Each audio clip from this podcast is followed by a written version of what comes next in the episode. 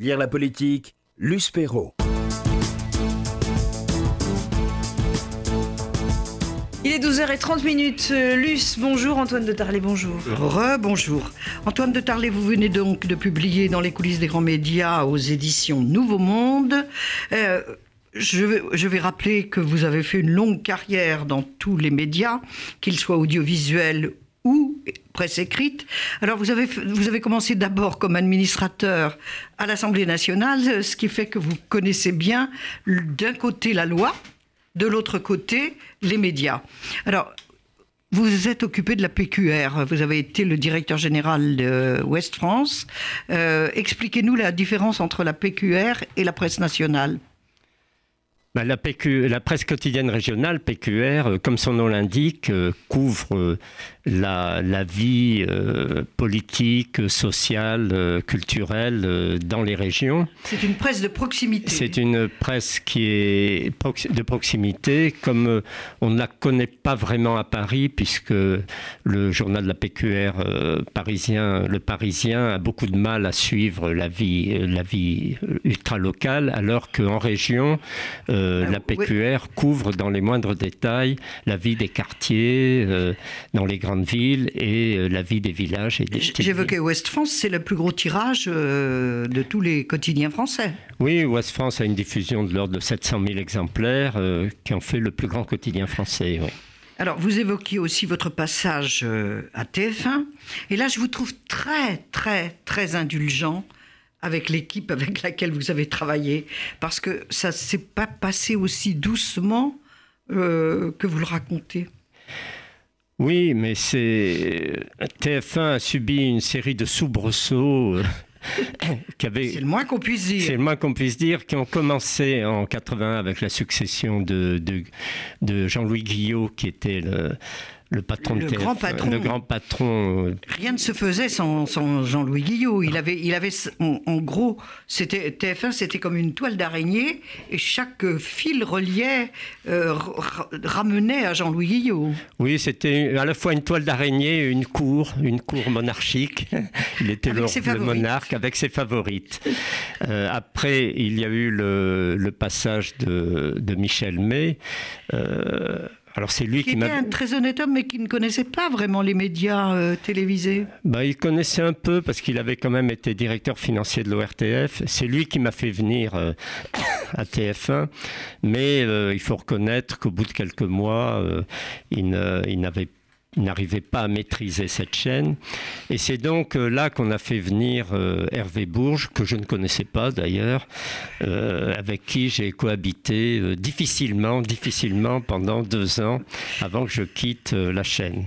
Et, que la chaîne le quitte également. Et que la chaîne, oui, que la chaîne le quitte parce qu'il a, il n'avait réussi à, à relever l'audience qu'en plongeant les finances de, de, la chaîne dans le rouge et en faisant des programmes pas forcément euh, d'une très grande qualité.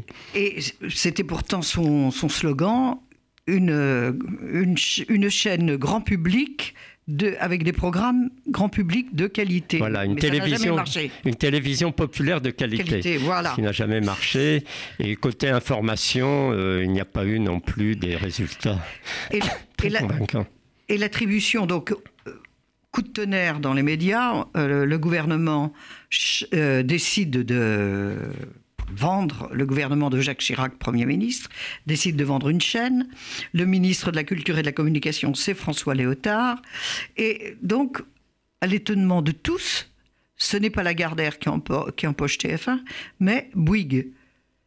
Euh, expliquez un peu les coulisses de ce coup de tonnerre.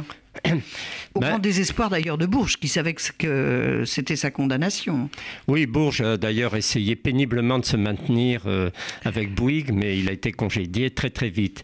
Alors pourquoi, euh, pourquoi la, Bouygues avait, avait bien préparé tout ça et il, il avait son équipe. Oui, alors euh, pourquoi l'organisme chargé d'attribuer qui s'appelait la CNCL, qui était l'ancêtre de la, la, Haute Autorité de l'Audiovisuel, l'a donné à Bouygues. La raison principale, ce que m'ont dit des membres euh, de la CNCL avec qui j'en ai parlé, c'est que Bouygues avait fait un lobbying euh, extrêmement efficace, d'enfer, Euh, certains, mais ça n'a jamais été prouvé, euh, ont prétendu que certains Il y a eu de des pots de vin, de versets. on- Ça s'est beaucoup dit. Ça s'est beaucoup dit. euh, on n'a pas de preuves concrètes, donc, mais ça s'est beaucoup rare dit. qu'on affiche les preuves dans ces cas-là. Voilà. On, on on prend des précautions. Oui, exactement. Mais on a parlé de membres de la CNCL dont la maison de campagne avait été entièrement refaite et restaurée. Par Bouygues, groupe de, de- de BTP. Voilà, par un, par un groupe de BTP qui, comme par hasard, s'appelait Bouygues. Euh, donc, un lobbying extrêmement efficace. Et moi qui ai travaillé avec l'équipe de Lagardère, j'ai pu constater qu'elle faisait preuve d'une certaine arrogance. Ils étaient sûrs d'emporter la mise et ils ont. euh, Ils ont été un peu légers. Ils ont été disons. très légers. Ils ont beaucoup négligé euh, la CNCL. Euh, ils n'ont pas fait preuve de l'assiduité de Patrick Lelay. Euh, Ben, C'est les, les gens sur deux et les néophytes. oui, C'est ce problème. exactement. Et euh, alors, ce qu'il y a de frappant, c'est qu'une fois que Bouygues s'est vu attribuer TF1, Bouygues a récupéré toute l'équipe qu'avait De re- Lagardère. de Lagardère. Parce que Lagarde- Lagardère avait pris soin d'embaucher toutes les vedettes et c'est comme ça qu'ils pensaient gagner. Voilà. Et ils sont partis avec des salaires mirifiques euh, chez Bouygues. Voilà. Donc ça, c'est TF1. Euh, ensuite, vous avez conseillé Le Monde. Le Monde qui, traversait des, des périodes épouvantables. Donc ça a été après le départ de Plenel et Colombani, les, dirigeants du Monde, les problèmes avec euh, les actionnaires et l'association des amis euh, du Monde. Vous avez été le go-between entre entre la direction et la société des journalistes qui était propriétaire et majoritaire du Monde. L'augmentation de capital faisait que le Monde et les journalistes redevenaient un média comme les autres et que la société des, journalistes, euh, face au trio de nouveaux propriétaires, euh, c'est-à-dire Xavier Niel, Pierre Berger et Mathieu Pigas, ils perdaient leur pouvoir. Alors comment ça s'est passé tout ça? Parce qu'on croirait un thriller. Oui, ça a été une opération longue et difficile, avec des interventions politiques d'ailleurs euh, euh, de Sarkozy. Bah et oui, nous étions à l'ère Sarkozy. on était à l'ère Sarkozy et une intervention qui à l'époque n'avait euh, été passée inaperçue, mais qui avec le recul prend une certaine importance, qui était celle d'Emmanuel Macron. Et donc, puisque la Société des rédacteurs du Monde euh, Il faut dire qu'Emmanuel Macron, à l'époque, était banquier chez Rothschild. Les fusions-acquisitions, c'était sa, peu- sa, euh, sa- spécialité. spé- sa spécialité. C'est lui qui, bénévolement, conseillait la Société des rédacteurs. Mais en même temps, il était proche d'Alain Minc dans la, co- dans la commission Attali. Oui, et en fait, Alain Minc, qui était euh, euh, ancien président de la Société des lecteurs du Monde, voulait continuer à jouer un rôle au monde, et donc euh, il soutenait... Il n'avait pas été si néfaste que ça. Il Oui, a quand même enfin, aidé à maintenir un certain lustre, disons. Oui. Oui, mais enfin, il avait poussé Colombani à des investissements euh, qui dépassaient les capacités financières du monde. Et donc, euh, il, il souhaitait continuer à jouer un rôle et, et il avait joué sur ses relations avec Emmanuel Macron. Et donc, la Société des rédacteurs du monde euh, a rompu ses- sa relation avec Macron. Euh, Ce pour- qui explique les. la- vous pensez que c'est une des conséquences de cette histoire? C'est la campagne féroce qu'a fait le monde contre Macron pour la présidentielle?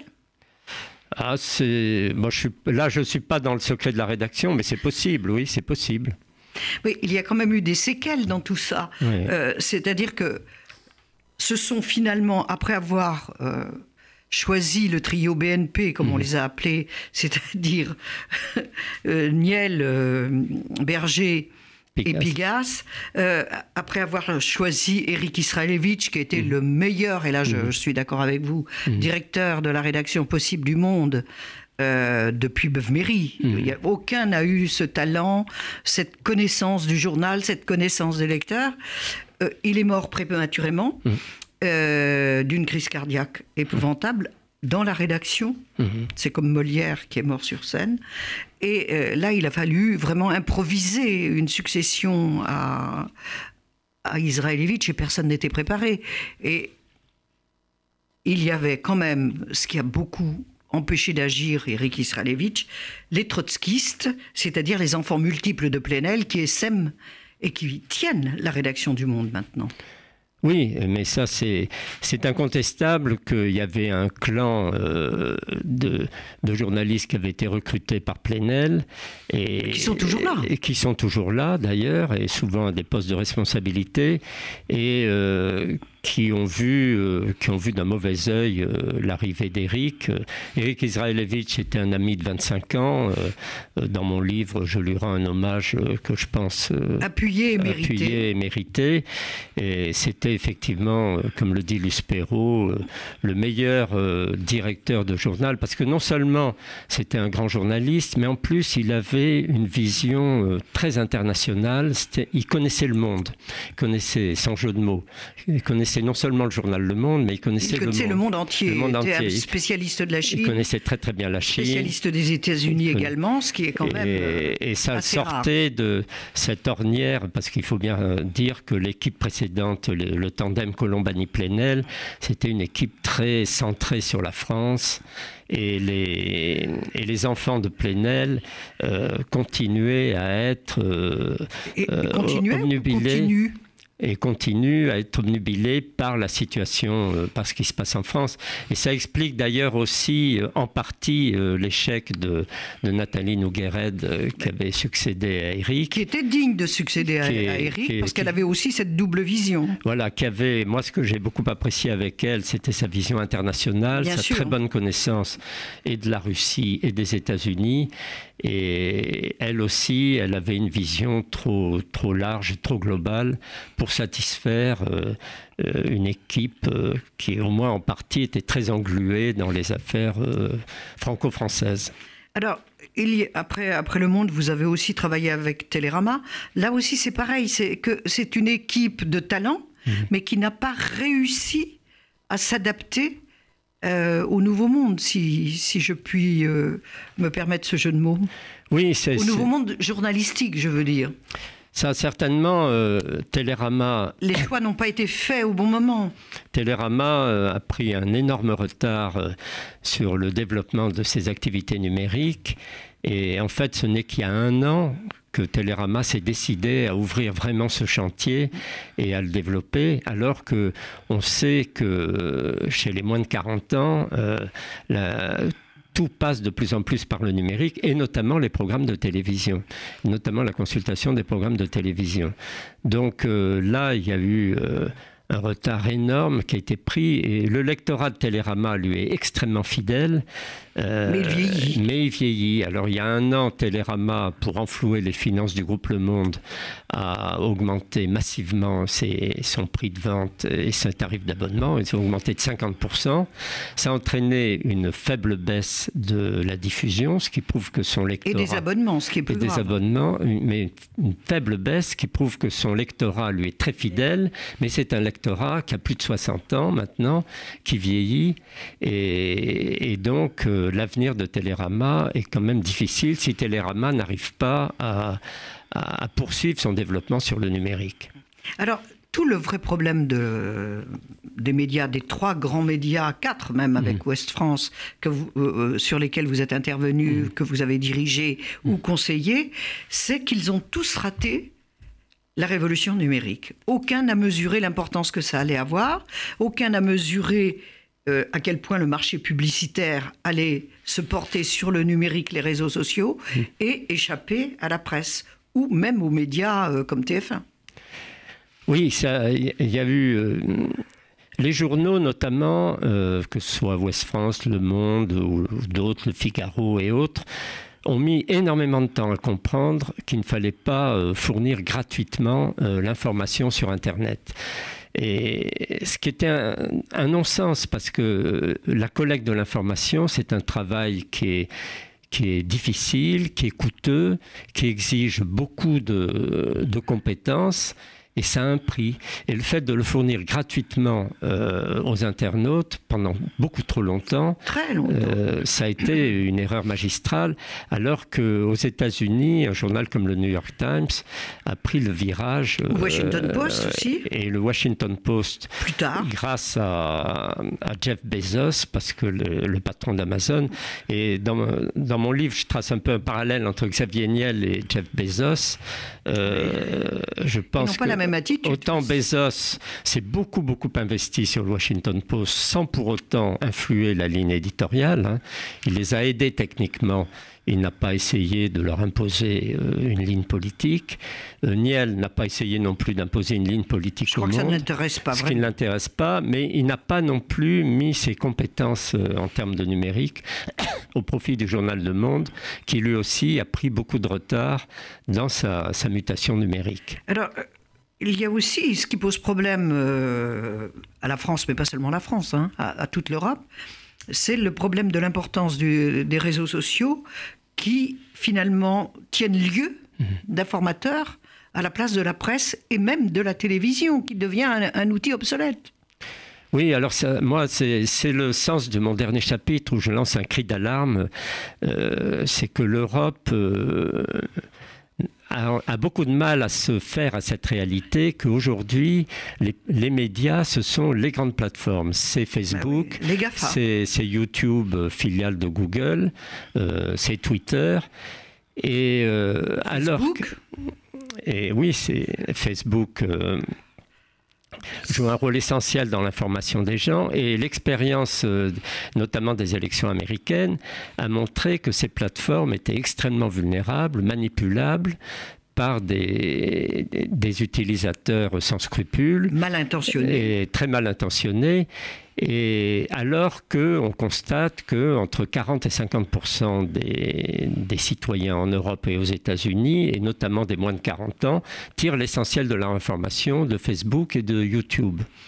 Donc euh, là, il y a une. euh, moi, j'appelle euh, dans mon livre à une réaction des, pouvoirs publics, essentiellement de l'Europe d'ailleurs, parce que aucun pays européen ne peut affronter à lui tout seul ces géants euh, multi multimilliardaires.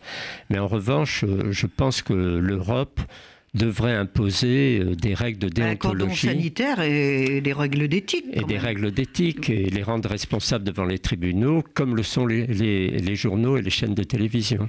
Oui. Et ben, vous, vous indiquez que quand même euh, Facebook n'a retiré que 39% des, comptes, des contenus signalés comme fake news. Oui, oui. C'est terrifiant tout de même. Propos ben. antisémites, euh, Ah oui, enfin, oui. Tout, tout y compris. Tout, tout, tout. Non, mais c'est absolument terrifiant. Et alors, en plus, euh, ce que je n'ai pas pu mettre dans mon livre, parce que c'est arrivé après, c'est qu'au départ, tout le monde a focalisé sur Facebook.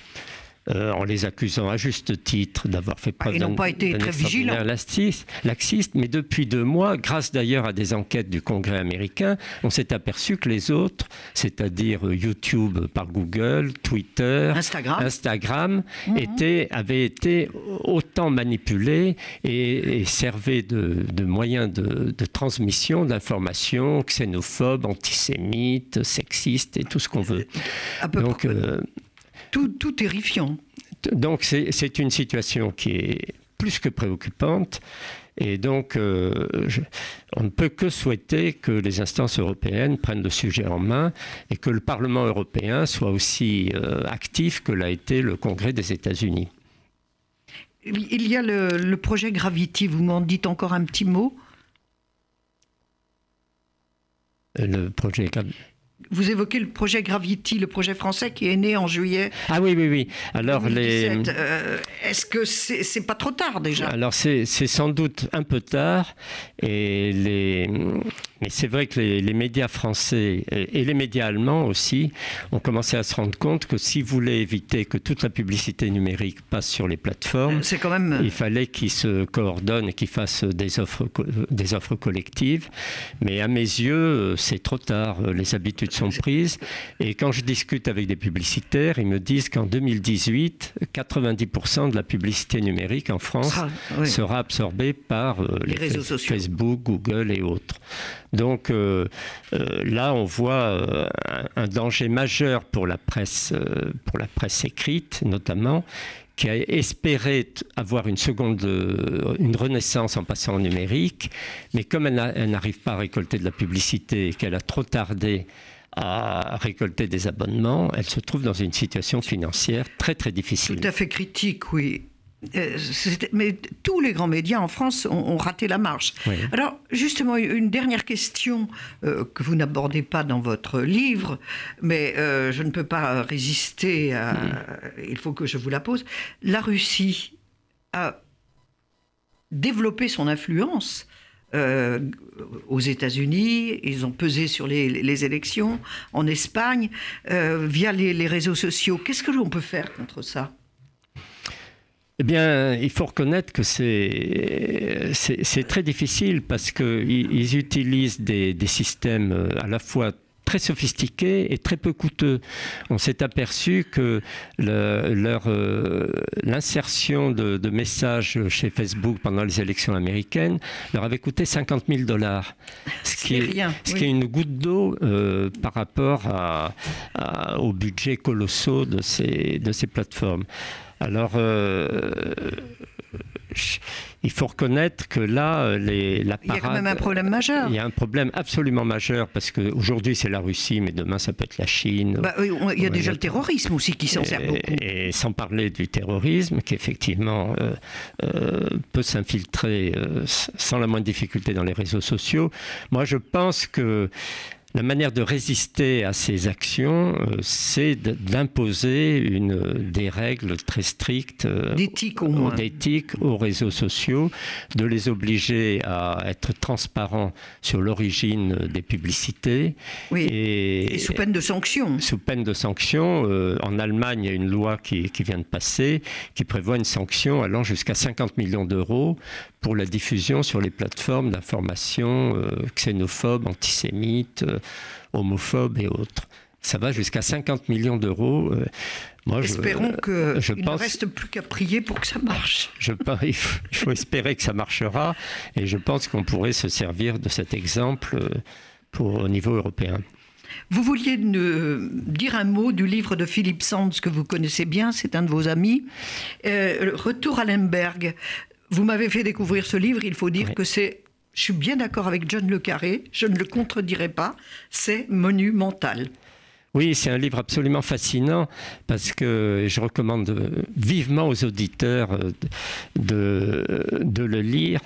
Euh, Philippe Sands euh, combine avec une maestria extraordinaire l'histoire de sa famille maternelle, qui était une famille juive de, d'une ville qui a changé trois ou quatre fois de nom, Lamberg, Lvov, Lviv. Lvov euh, euh, et Lviv, euh, avec l'histoire de deux, de deux juristes qui ont fait à 10 ans d'intervalle leurs études à, à, la faculté de droit de Lvov et dont l'un a, a, créé la, conception de génocide et l'autre la conception de crime contre, l'humanité.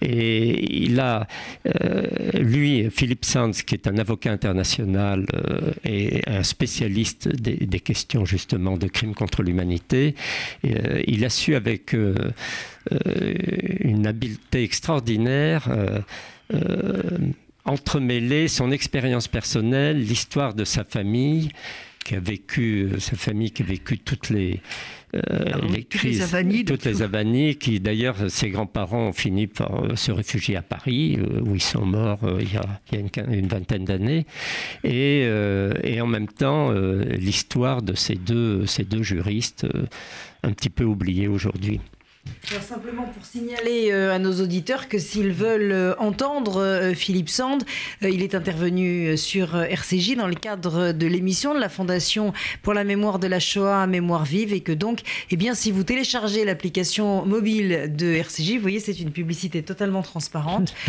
eh bien, vous pourrez soit podcaster, soit eh bien, pouvoir visionner la vidéo, puisque Philippe Sand nous avait fait l'amitié d'être dans nos studios lors d'un passage à Paris.